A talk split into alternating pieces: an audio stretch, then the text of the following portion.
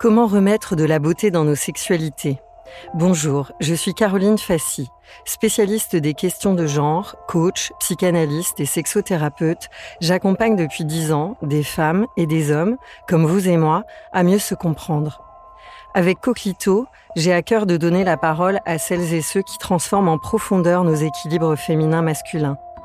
Pour permettre à nos filles et nos garçons d'ouvrir une ère où nos libertés, dans la rue, à l'école, au travail, en famille et dans l'intimité, soient enfin le reflet d'une éducation au consentement. Je nous invite à nous éveiller pour mettre ensemble de la poésie dans nos relations, du sacré dans nos touchés et du toucher dans le sacré.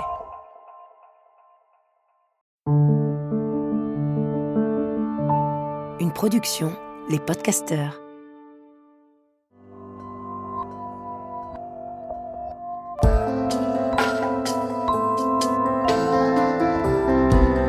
Bienvenue, vous écoutez Coquito, le podcast qui replace le clitoris au centre de notre vitalité et qui remue en profondeur notre rapport au plaisir féminin. Un rendez-vous de reconnexion à la puissance de cet organe trop longtemps ignoré. Un appel à notre boussole de sensibilité et de force. Les coquelitos chéris donnent la parole à celles et ceux qui œuvrent pour cette reconnaissance et pour ramener de la poésie dans nos rapports sexuels. Coquelito lance un appel pour nous relier, femmes et hommes, dans nos passerelles entre le féminin et le masculin. Coquelito, tu ressens quoi, toi?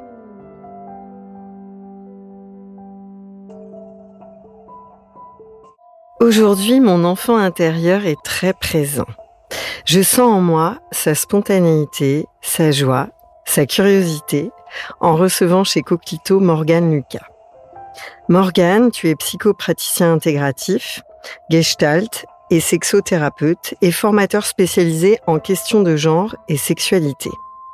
Un homme qui nous permet de penser et parler plus juste de nos idées supposées folles. Bonjour Morgane.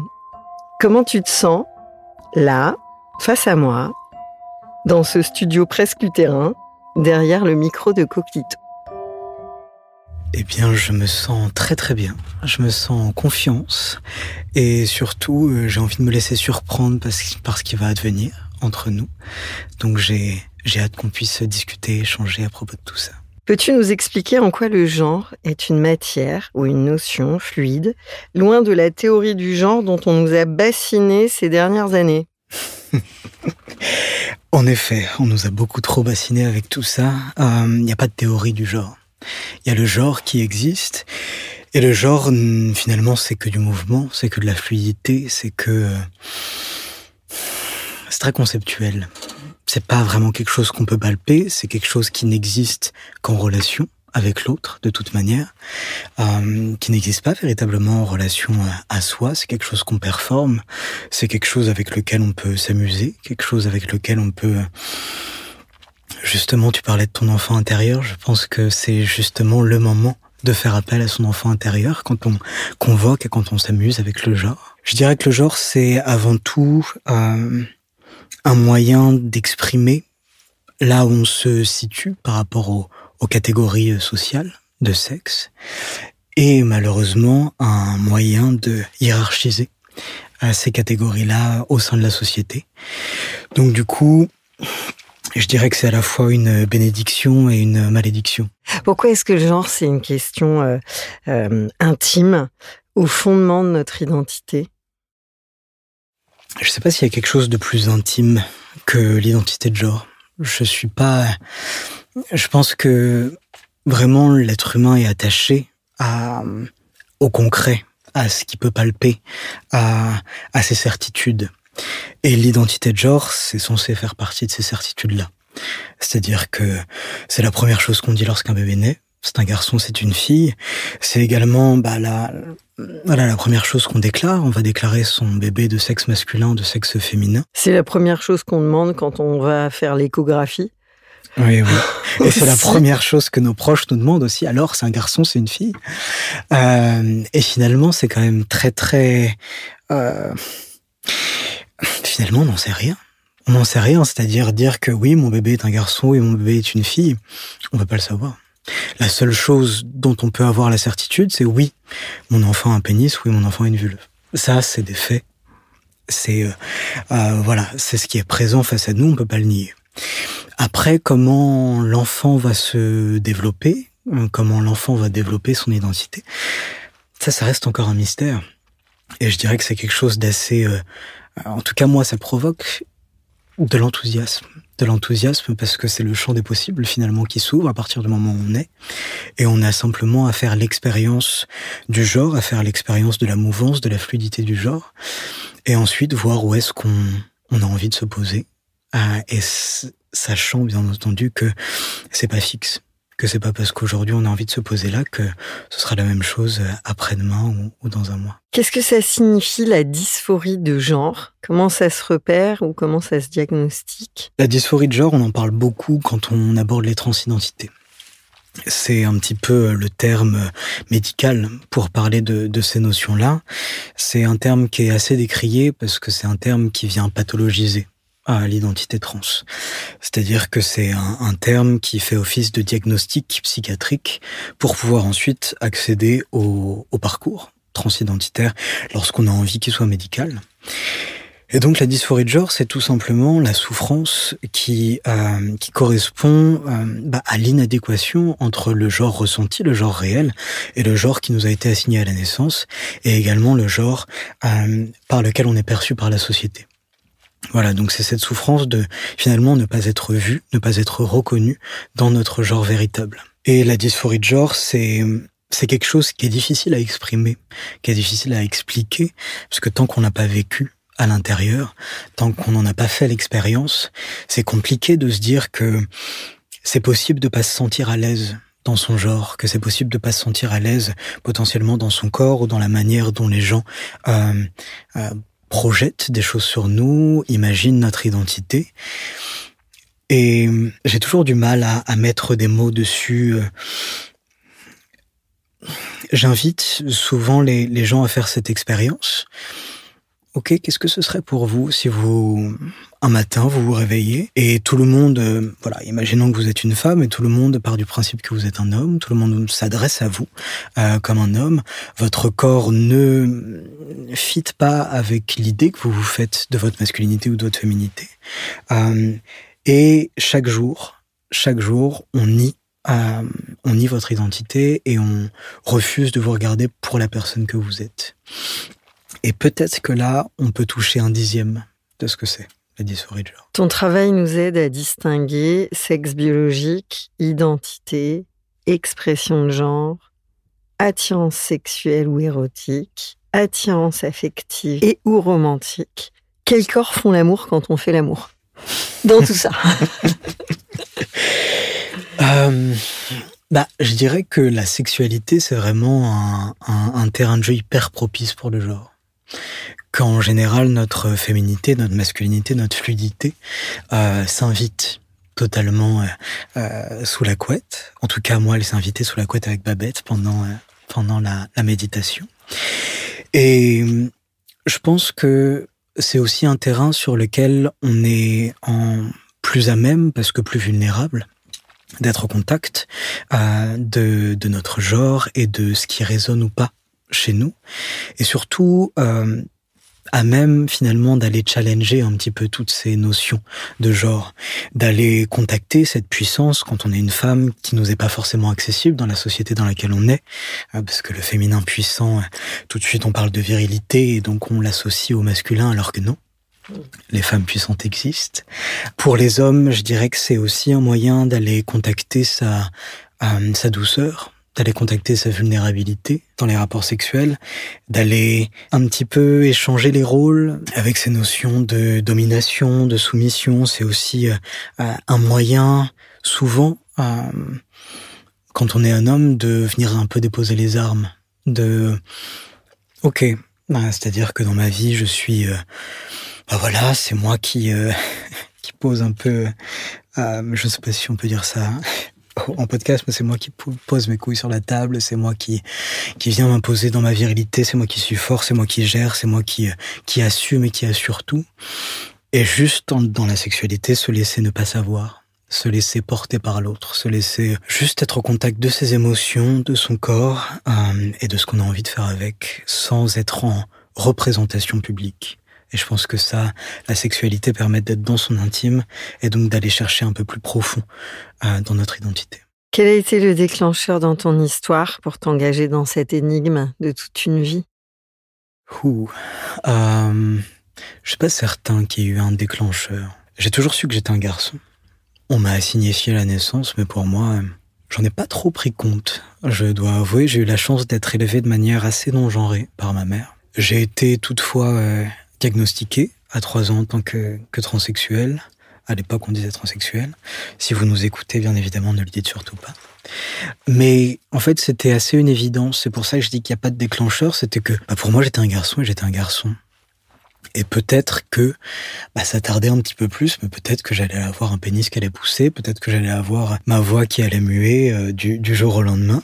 J'espérais un petit peu, tout en étant assez assuré que plus tard j'allais avoir de la barbe, que plus tard j'allais être papa, sans que ça, ça m'interroge finalement avec le corps qui était le mien, qui est un corps dit féminin à l'époque. Je me suis pas posé la question de comment ça allait être possible, de comment j'allais pouvoir faire, de qu'est-ce que j'allais devoir mettre en place pour pouvoir accéder à l'identité qui était la mienne. Je pense que je me suis simplement laissé porter jusqu'au moment où ça a été trop difficile, jusqu'au moment où on m'a dit euh, toi tu penses que t'es un garçon mais c'est pas ce que tu renvoies. C'est pas ce que tu renvoies et du coup on ne te traite pas de la sorte. Et c'est à cause de la violence, du coup de la société et des personnes qui me percevaient pas comme j'étais. Je pense peut-être que ça a été ça, la violence, le déclencheur le fait d'en avoir marre, euh, qu'on ne me voit pas, qu'on ne me reconnaisse pas euh, comme euh, comme j'étais, et la volonté finalement, quand j'y repense, mais ça c'est parce que ça fait une dizaine d'années que j'ai commencé mon parcours. Je pense la volonté aussi de faire plaisir, la volonté de faire plaisir dans le sens où est-ce que j'aurais eu besoin de faire tout ce parcours médical si c'était pas pour correspondre au schéma corporel, au schéma viril que se fait de la société des hommes Je suis pas certain. Parce qu'en réalité, euh, mon identité masculine, j'ai à la prouver à personne. Sauf que je vis dans une société et la société attend de moi que je corresponde à certains critères. Du coup, euh, je pense que d'une certaine mesure, je me suis aussi plié aux attentes de la société, simplement pour qu'on puisse me respecter, moi et mon identité. Tu veux dire que c'est plus l'attente du regard de la société que ton propre regard dans le miroir qui a, comment dirais-je, pesé plus pour te décider à, te lancer dans ce parcours? C'est pas la réflexion que j'avais il y a quelques années. Ok. Absolument pas. Pour moi, il était nécessaire que je puisse correspondre à ce modèle viril. J'ai d'ailleurs très très longtemps essayé de rentrer dans le boys club, essayer de d'être plus viril que tout le monde. Euh, mais très rapidement, je me suis rendu compte que c'était pas fait pour moi. Mais voilà, à l'époque, j'avais la nécessité. Euh, et quand je dis la nécessité, je pense que c'est pas un mot à prendre à la légère. Il en allait de ma sécurité. Il en allait de ma sécurité que je puisse faire tous ces changements pour pouvoir finalement faire partie de la société. Faire partie de la société, m'intégrer dans la société. Parce qu'à partir du moment où tu es entre deux, tu n'as pas de place à l'intérieur. Et donc, si tu veux pouvoir faire société, pouvoir faire groupe avec les autres, à un moment donné, il est nécessaire que tu puisses t'adapter.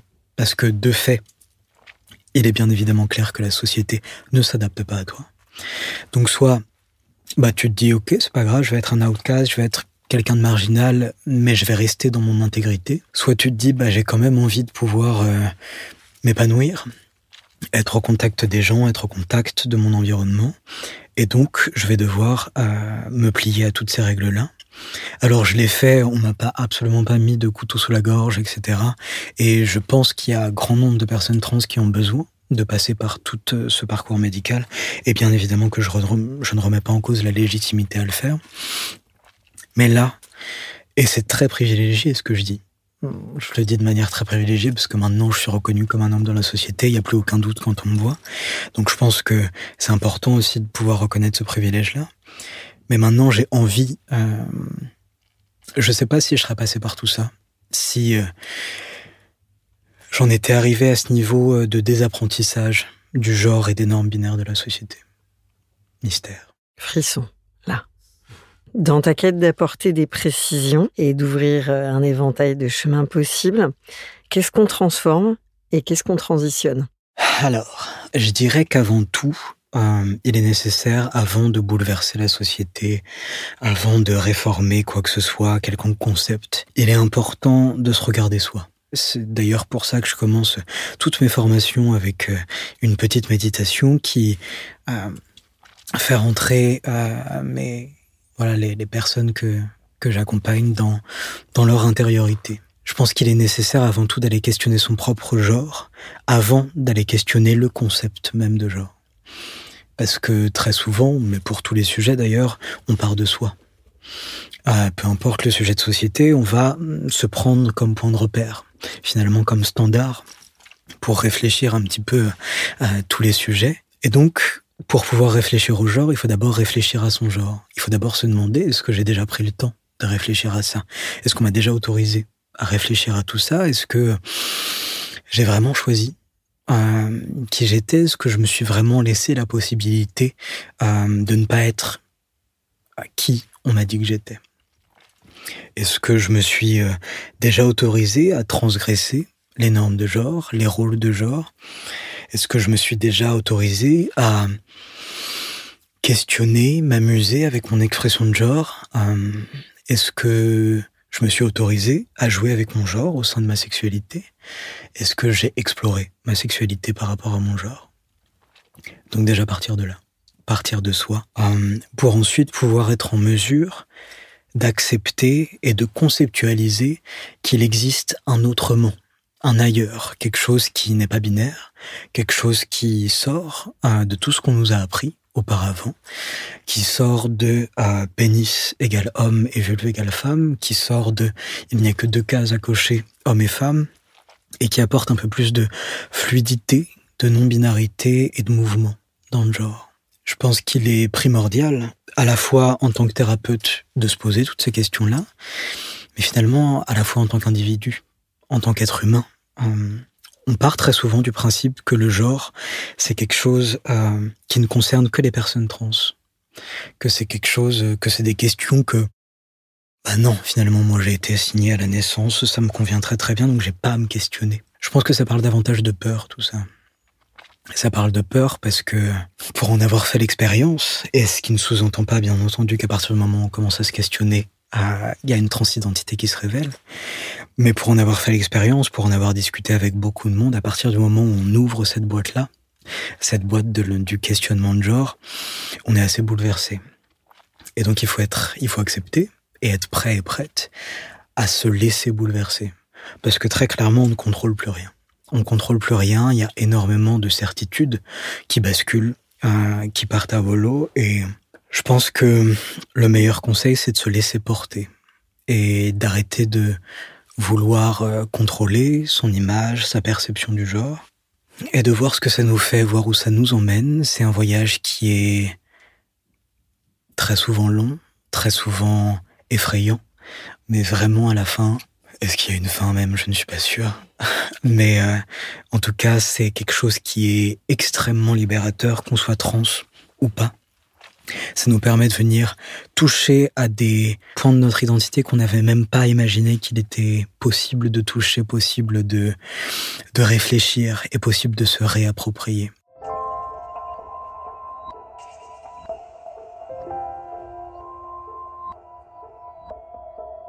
Quels sont les critères pour pouvoir entamer un parcours de transition? Comment est-ce que ça se décide et avec qui? Alors malheureusement, ce n'est pas nous qui décidons même si ça nous concerne en priorité. Euh, il y a deux possibilités, soit on passe par un parcours euh, trans public, euh, ce qui est assez chouette avec ce parcours-là, c'est que on n'a pas avancé, aucun frais, euh, et que l'identité trans, j'ai un peu l'impression malheureusement, à cause de la transphobie qui existe, est une identité qui est assez plongée dans la précarité. Et donc, on n'a pas tous et toutes la possibilité de passer par des équipes privées, donc de pouvoir choisir ces praticiens et ces praticiennes qui vont pouvoir nous accompagner dans tout ça. Et donc, quand on passe par le public, on tombe très souvent sur des personnes qui pensent s'y connaître mais qui n'y connaissent rien et qui font beaucoup, beaucoup de dégâts. Mais malheureusement, euh, si on veut pouvoir euh, accéder à une transition médicale, eh bien, on est un peu obligé de faire ce qu'ils nous disent. Euh, et ça, ils le savent un peu, donc en général, ils en, ils en profitent. Mais avant d'arriver au, parcours médical, je pense qu'il est aussi important de faire un, petit point sur, premièrement, qu'on n'a pas besoin de passer par ce parcours-là, cette transition médicale. Et deuxièmement, qu'avant, à la transition médicale, il existe euh, ce qu'on appelle la transition sociale et qu'elle est peut-être tout aussi importante, voire plus. Et la transition sociale, c'est simplement, ça peut passer par un changement de prénom, par des changements de pronoms, euh, demander à nos proches, aux personnes qui nous entourent de nous genrer différemment, de nous appeler différemment, avec les pronoms et les prénoms qui sont les nôtres. Je me permets une petite euh, digression. très souvent, on nous demande, mais c'est quoi ton vrai prénom? Euh, c'est, euh, ça va un peu à est-ce que je pourrais avoir des photos de toi avant, tout ça? Mm. Euh, et en fait, notre vrai prénom, bah, c'est le prénom que je te donne. Le prénom que je suis en train de te communiquer, c'est ça. Mon vrai prénom, c'est pas parce que il est pas encore inscrit sur mon état civil que c'est pas mon vrai prénom. Donc, passer par cette transition sociale, se couper les cheveux, en tout cas dans mon cas de transition transmasculine, euh, changer sa garde-robe, avoir un autre rapport au monde, petit à petit affirmer son genre euh, au sein de notre espace social, c'est tout aussi important. Et on peut décider de s'en arrêter là, et ça ne remet absolument pas en question notre transidentité et notre, notre identité de genre. Après, pour ce qui est de la transition médicale, on est soumis à une commission décisionnaire de euh, divers praticiens et praticiennes, des psychiatres, des chirurgiens, des euh, psychologues, euh, des endocrinologues qui vont décider si oui ou non ils acceptent euh, que l'on rentre dans ce parcours-là. Donc je ne sais pas si c'est important, je pense, de souligner la violence de ce process-là, parce que nous ne sommes jamais maîtres de nos identités. Et même quand on veut, par exemple, changer nos papiers d'identité, c'est pas nous qui décidons, on passe devant un juge on passe devant un juge, on est jugé comme si on était euh, criminel, parce que du coup c'est au tribunal de grande instance. Donc euh, voilà, c'est-à-dire qu'on passe devant un, jury et c'est eux qui vont décider si on est euh, légitime ou pas d'être reconnu par la société, avec des témoignages d'autres personnes cisgenres qui vont venir appuyer. Cisgenre, je fais un petit point vocabulaire, mmh. c'est du coup, l'inverse de transgenre. Trans, c'est au-delà de. Cis, ça veut dire à côté d'eux. C'est la racine latine. Et donc, cisgenre, c'est des personnes qui se reconnaissent dans le genre qui leur a été assigné à la naissance. Et transgenre, c'est des personnes qui ne se reconnaissent pas dans le genre qui leur a été assigné à la naissance. Et donc, il est nécessaire qu'on ait des témoignages de personnes cisgenres qui viennent valider notre identité pour que d'autres personnes cisgenres euh, prennent la décision que c'est légitime de nous accorder ce changement d'état civil.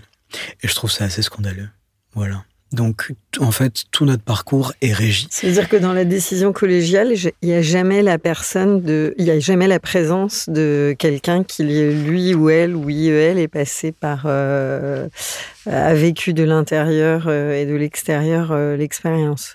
La seule présence, finalement, le, ouais, le seul endroit où notre présence est tolérée, c'est lors des rendez-vous médicaux d'évaluation et lors, euh, pas du procès, mais c'est un peu à ça que ça ressemble, mais lors de l'audition finalement devant le juge, où on est là pour plaider notre cas, quoi.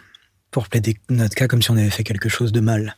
Et euh, c'est un peu la même chose qu'on fait avec les médecins.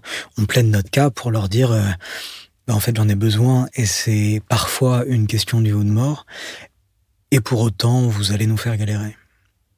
Parce qu'elles ont la possibilité de nous faire galérer en général, elles nous font galérer parce que dans le parcours public, il faut au minimum deux ans de suivi psychiatrique et non pas psychologique. Et je pense que c'est important d'insister sur le fait que c'est psychiatrique pour justement potentiellement avoir accès au parcours. Ce qui sous-entend que c'est donc un psychiatre qui reconnaît euh, que l'on a une pathologie mentale et qu'il est donc nécessaire de la prendre en charge pour pouvoir euh, poursuivre ce parcours. Mmh. ça fait froid dans le dos. Mmh. Qu'est-ce que tu as appris de tes patients et de tes patientes qui t'a le plus bousculé? Waouh euh, Je dirais que tous mes patients et mes patientes me bousculent. c'est d'ailleurs pour ça que je fais ce métier, pour être bousculé.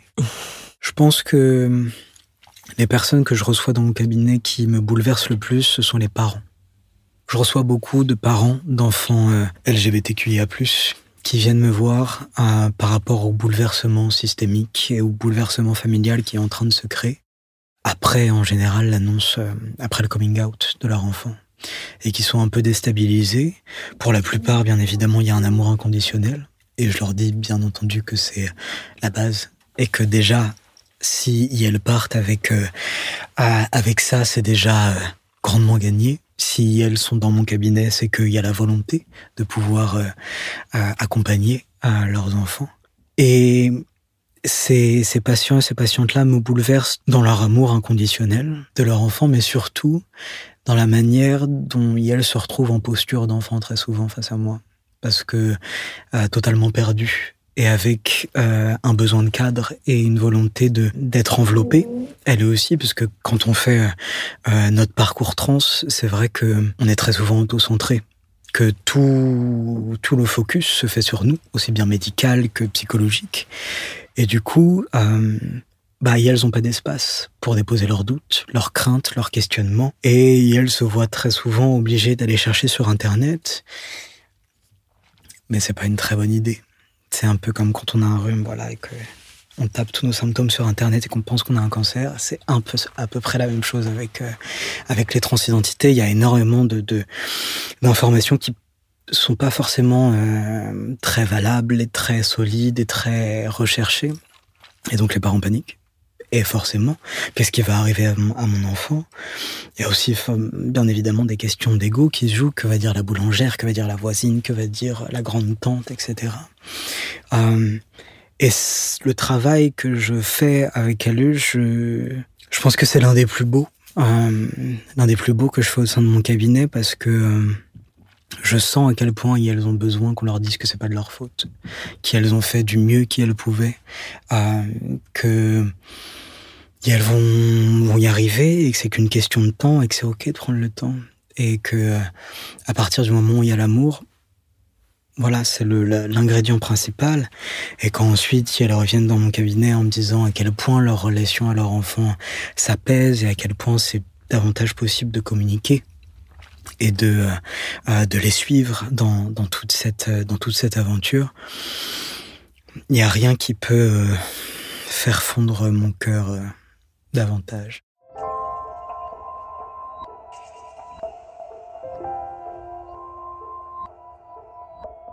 Où est passé ton clitoris? En as-tu gardé des sensations encore présentes corporellement? Est-ce que, est que ça arrive qu'il se rappelle à toi? Alors, bien entendu, euh, je n'allais pas m'en séparer. C'est un si bel organe. ça, ça me rassure énormément. ne t'en fais pas, il est toujours là. Nous, euh, on a un petit, euh, un petit nom. C'est pas aussi mignon que Coquelito, quand même, qui est assez, euh, assez chouette. mais on appelle ça le diclite. On appelle ça le diclite, pourquoi? Parce que dick, du coup, en anglais, ça veut dire pénis, et clit, ça veut dire clitoris. et donc, du coup, en prenant de la testostérone, ce qui se passe avec le clitoris, c'est que, euh, bah, en fait, il s'élargit, il s'allonge, un petit peu comme in utero. En fait, in utero, euh, euh, quand quand on a été assigné assigné fille, bah, le clitoris reste à sa taille originale, mais quand on a été assigné garçon, du coup, c'est le clitoris qui pousse pour pour faire un pénis. Donc, ce qui se passe avec la testostérone, c'est que on obtient une sorte de micro-pénis, on peut appeler ça comme ça. Euh, et euh, bon, vous le savez déjà, le clitoris est un, est un organe extrêmement innervé. Euh, alors imaginez s'il pousse un peu plus grandement. Euh, je laisserai ça à l'imagination des auditeurs. qui fait... Euh, donc bien évidemment que j'allais pas, j'allais pas le jeter à la poubelle. Euh, non non, donc moi j'ai fait ma, j'ai fait ma phalloplastie, donc ma phalloplastie qui est donc la chirurgie de réassignation sexuelle, donc la création finalement à partir de rien d'un pénis. Sauf que euh, pour pouvoir nous permettre de maintenir des sensations, ce qu'ils font c'est qu'ils l'enfouissent. Euh, finalement, c'est entre le pénis et les testicules. Et donc du coup, alors même s'il y a plus de contact direct avec, euh, c'est vraiment une chirurgie euh, dans la dentelle parce que les nerfs du clitoris sont reliés finalement à toute euh, à toute la verge qui a été qui a été créée. Donc du coup, mon clitoris est bien là, bien entendu. Mon diclite est là, mon coclito est là, euh, et et je le sens. Alors bien entendu, les orgasmes sont différents, mais il est encore bien présent. Il se rappelle à moi assez souvent. Alors j'ai tout un tas d'autres questions discrètes. euh, quel impact a eu ton parcours de transition sur ton désir, sur ton plaisir? Est-ce qu'il y a des zones érogènes que tu as découvertes, enfin, des nouvelles? Est-ce qu'il y en a certaines qui, euh, que tu n'as plus, que tu avais, que tu n'as plus? Euh, Voilà. Alors, j'ai toujours eu un, enfin, pré-transition, j'ai eu un rapport à ma, sexualité qui était assez compliqué, parce que j'avais un rapport à mon corps qui était assez compliqué. Et donc, du coup, euh, ma, sexualité, avant, c'était davantage euh, du don que de l'échange. Euh, parce qu'il était compliqué pour moi de recevoir avec un corps qui ne me convenait pas. Et c'est pas tant que physiquement mon corps me convenait pas, c'est juste que je n'avais pas envie qu'on me considère comme une femme quand on était en relation sexuelle avec moi. Et que euh, du coup, euh, j'évitais euh, de, je sais pas si c'est le terme adéquat, mais de confronter l'autre à mon corps. en tout cas, la zone génitale, parce que j'avais pas envie qu'il y ait des associations qui soient faites qui n'étaient pas, qui ne parlaient pas de mon identité. Donc du coup, euh, je dirais que ma sexualité pré-transition, elle était avant tout solitaire.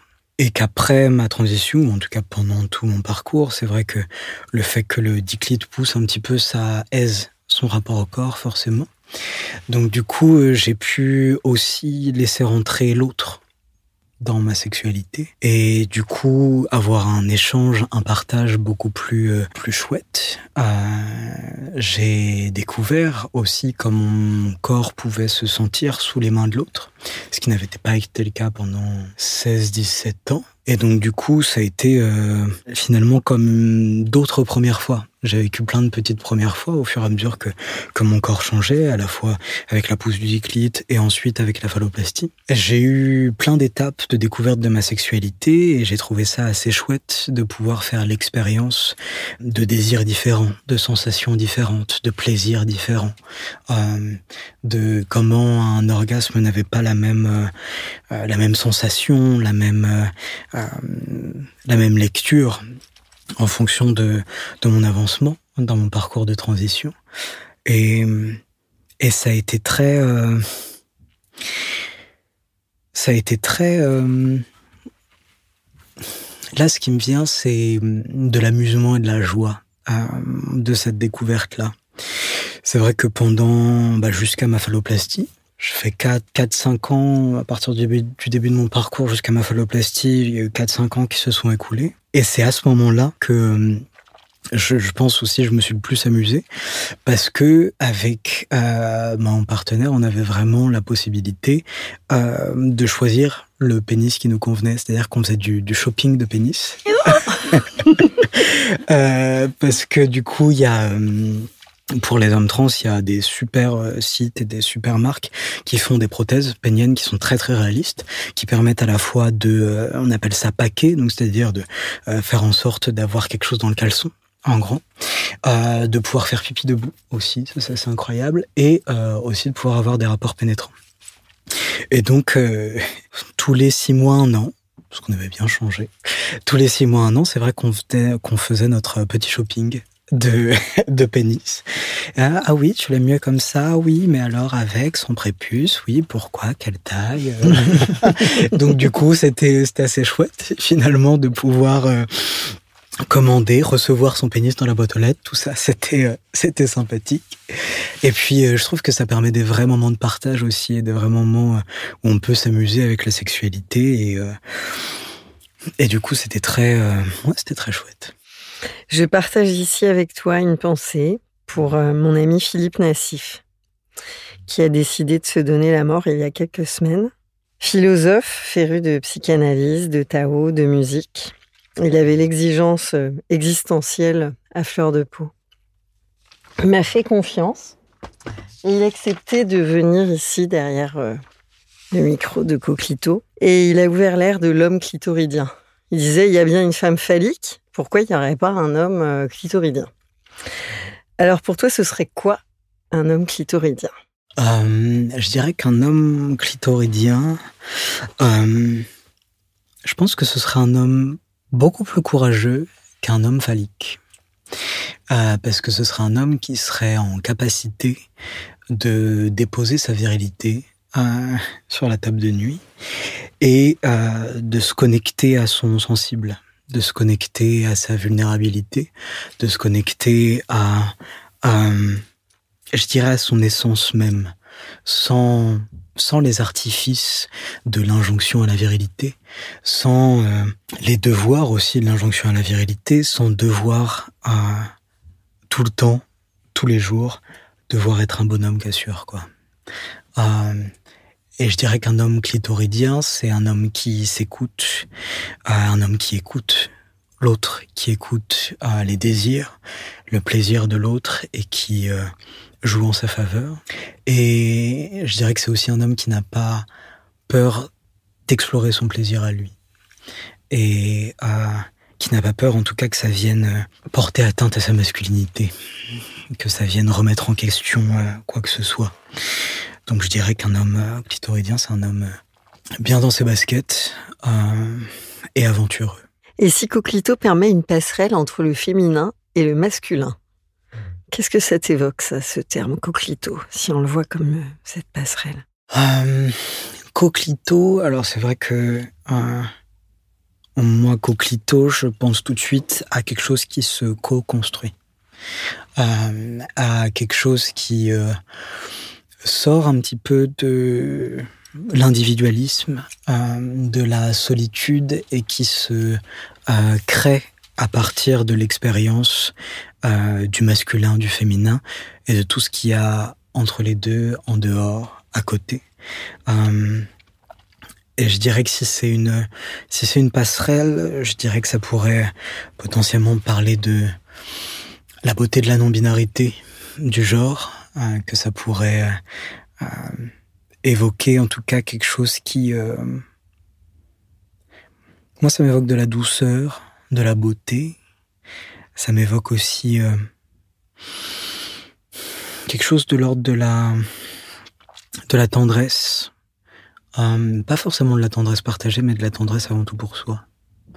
De la tendresse pour soi et d'à quel point on en a besoin en ce moment et à quel point faire le pont et ne plus se euh, cantonner à ces deux à ces deux cases d'hommes et de femmes, c'est aussi prendre soin de soi et aussi euh, être un petit peu plus doux.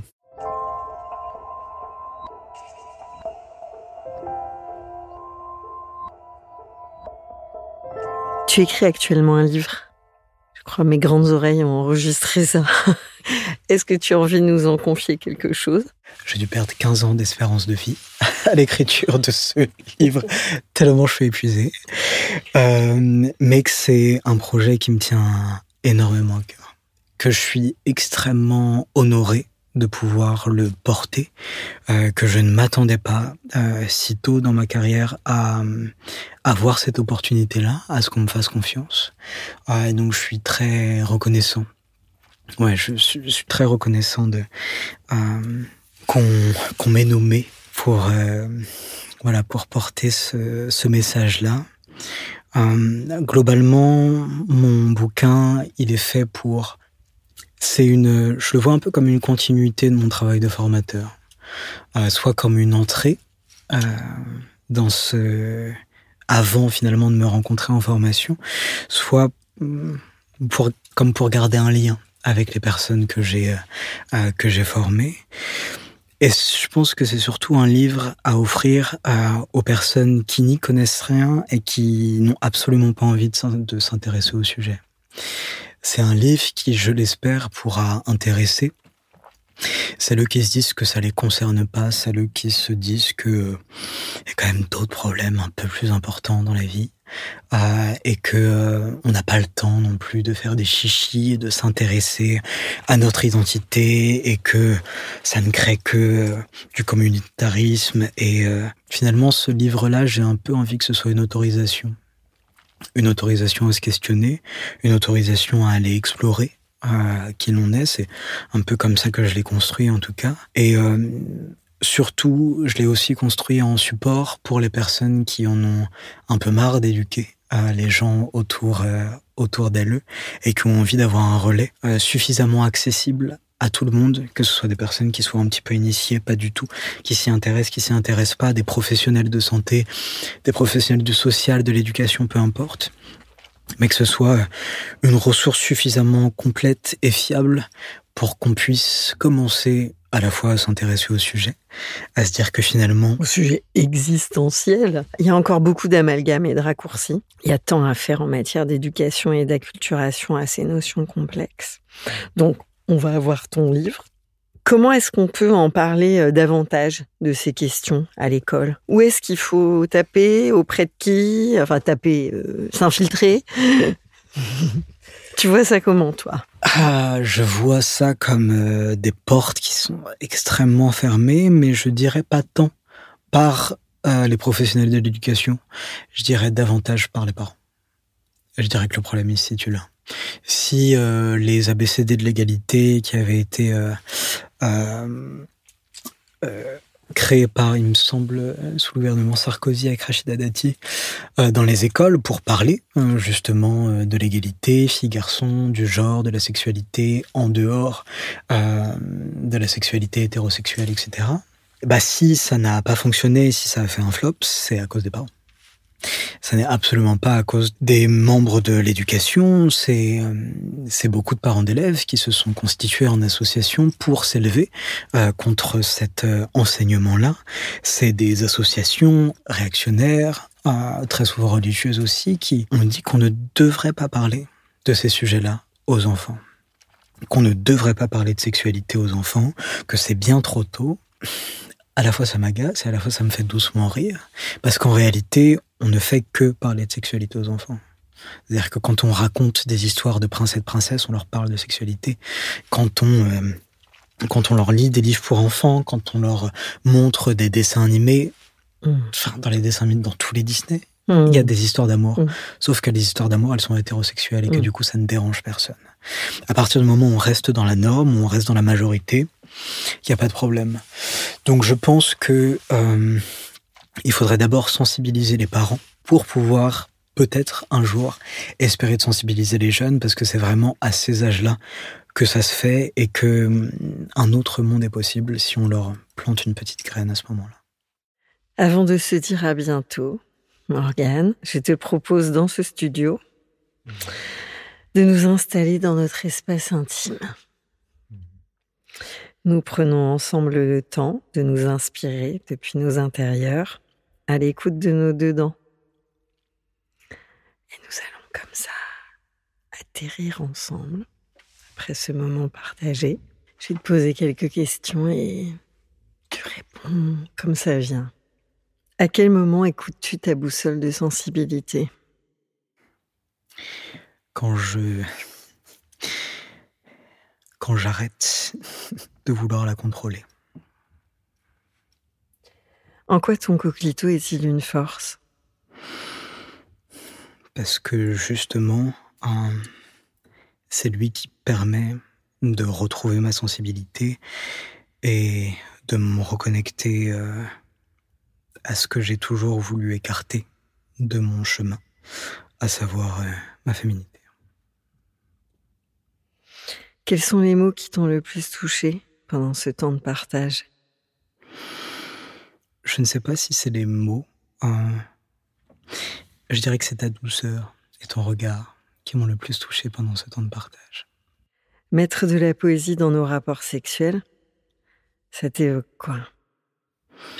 Ça m'évoque la nécessité, l'absolue nécessité de faire tomber l'injonction à la sexualité pour pouvoir y retrouver du plaisir, pour pouvoir y retrouver de l'innocence et pour pouvoir justement y injecter de la poésie et de la beauté sans que ça devienne un devoir conjugal ou quelque chose qui serait euh, de l'ordre du performatif, mais plutôt de l'ordre du divertissement, de l'abandon et du plaisir. Coquelito, à présent ancré en toi, relié aux autres coquelitos, avec quoi tu repars? Je repars avec, euh, avec la douceur du coquelito, avec la douceur de vos présences à tous, et je repars avec la gratitude d'avoir euh, pu explorer ces espaces avec vous. Merci Morgane. Merci à vous tous. Mm.